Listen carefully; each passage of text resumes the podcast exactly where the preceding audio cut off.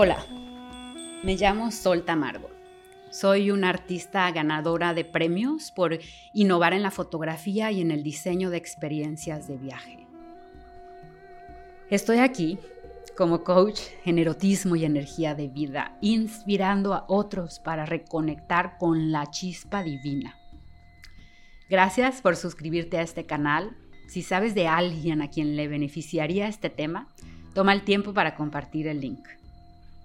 Puedes encontrarme en www.soltamargo.com, en todas las redes como Soltamargo y también con contenido explícito y técnicas específicas en OnlyFans como Honeymoon by Soltamargo. Entrando en tema, saliendo del closet. ¿Cómo salí yo del closet de la expresión? Ay Dios mío, si he llorado. Los mares del mundo parecieran. Esto es el primer indicativo de que algo no anda bien. Las emociones descontroladas, tanto sufrimiento, tanto dolor. Cuando un alma está atrapada y no se le permite la libre expresión. Todo empieza por el principio y hay que entender cómo funciona la energía en el humano. Tenemos cuerpos invisibles que sustentan el cuerpo físico y las enfermedades del alma se materializan y se vuelven físicas. La energía no la ves, ah, pero sí que la sientes. Esta corre por canales en el cuerpo, específicamente la columna vertebral.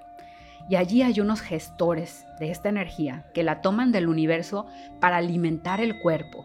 Se llaman chakras. El primer chakra curiosamente se llama raíz. Y todo empieza observando este raíz.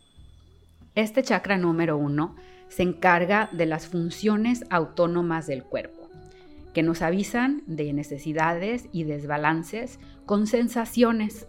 Y cuando nos hacemos cargo, equilibramos y alimentamos todo nuestro sistema. Por ejemplo, tengo hambre, estoy cansado, estoy caliente. ¿Cómo? Me hago cargo de esas necesidades? ¿Qué me digo a mí misma para satisfacerlas? ¿O no?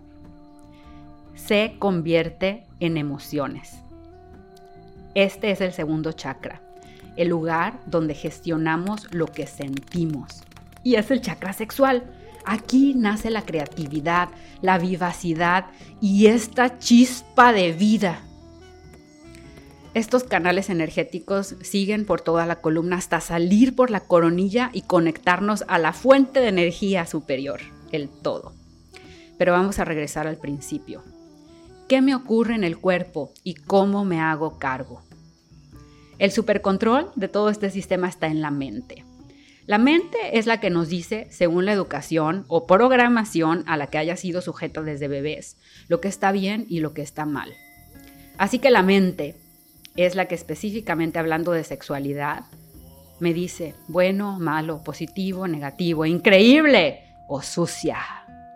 Aquí encontré el fundamento a mi propia miseria y era yo misma la carcelera de mi espíritu. ¿Qué historias me creí? ¿Qué me decía a mí misma respecto a lo que está bien o mal? ¿Cómo me castigo a mí misma? ¿Cómo limito mi propia luz, mi vida misma? Al ponerle barreras a la libre circulación de la energía. Estamos hablando de vida y muerte, sí señor. Así que aquí les va un súper resumen de mi historia y la reconexión con la vida. Hasta los 26 años crecí en una familia de religión extremista y conservadora. Era prohibida cualquier exploración erótica y muchas otras cosas. No había posibilidad de expresar. Casi todo era pecado mortal. Mi madre me crió sola, mi padre no estuvo. Así que junto a tres hermanos crecí, pero siendo yo la mayor, el ejemplo, caía ese peso sobre mí, además de ser la confidente de mi mamá. Supe de todo su dolor y no podía permitirme hacerla sufrir más de lo que ya la vida le había dado. Sin embargo, nací artista y con un temperamento de exploradora, rebelde a las normas establecidas, Así que era frecuente que yo estuviera en la silla del juicio y fuera castigada a manos de hombres de mayor edad cada vez que yo me atrevía a cuestionar la autoridad o peor aún si la infringía. Por ejemplo, como tener un novio de manita sudada en la secundaria. Mi ser, esa pequeña niña frágil, vivía en el miedo y la vergüenza, miedo al juicio y castigo divinos, peor que el del humano, y la vergüenza de niña mala por hacer sufrir a mi pobre madre que me daba la vida, por solo atreverme a buscar mi camino. Voy a hacer un paréntesis importantísimo para tocar el tema de estas emociones. El miedo y la vergüenza están en lo más bajo de la escala de la vibración. Estas emociones inmovilizan al ser, roban cualquier energía de acción, así que se torna uno en un inútil y la sensación de estar muerto por dentro es el sentir. Se va la chispa, ¿sí? Esa misma de la que estamos hablando. No hay erotismo, no hay deseo de vida. Con esta historia, y siendo quien soy, era solo cuestión de tiempo que tronara la bomba interna en mí. A los 26 años me escapé. Di el primer solazazo y salí de esa vida. Corté con todo lo que representaba mi zona de confort, pero que me estaba asfixiando. Dejé el matrimonio y por ende la religión, y mi familia me cortó completamente. Nada fácil. Pero usando la energía de la rabia, me moví para encontrar mi destino. Más adelante vamos a hablar de esta energía de la rabia. Veinte años han pasado desde ese momento. En ese tiempo me volví a casar y me volví a divorciar y entendí, debía buscar ayuda para encontrarme a mí misma. Empecé como paciente y después como estudiante de diversas técnicas y terapias psicológicas, corporales, artísticas, sexuales y hasta chamánicas. Y heme aquí, saliendo, finalmente, finalmente, abrazando mi totalidad. Esa sombra que yo pensaba que era mala, esa fuerza erótica creativa que luchaba por encontrar un camino de expresión, pasó de estar callada a tener un nombre y un rol. Nació Luna, Luna de miel, mi alter ego, esta esencia poderosa que me completa y está aquí dispuesta a ayudarte a ti a redescubrirte y a encontrar la chispa de vida en ti. Así que ahora vamos a girar la historia y vamos a pensar en ti. ¿Cómo puedes tú salir del closet de la expresión del alma? ¿Cómo puedes reconectar con la chispa de vida y traer de regreso el erotismo a tu vida? Hay que hacer conciencia. Así que, por favor, agarra una hoja, algo con que escribir o tu dispositivo virtual y empieza a hacer una lista. ¿Qué te hace feliz? ¿Tú cómo te excitas? ¿Qué harías en la vida si el dinero no fuera un problema?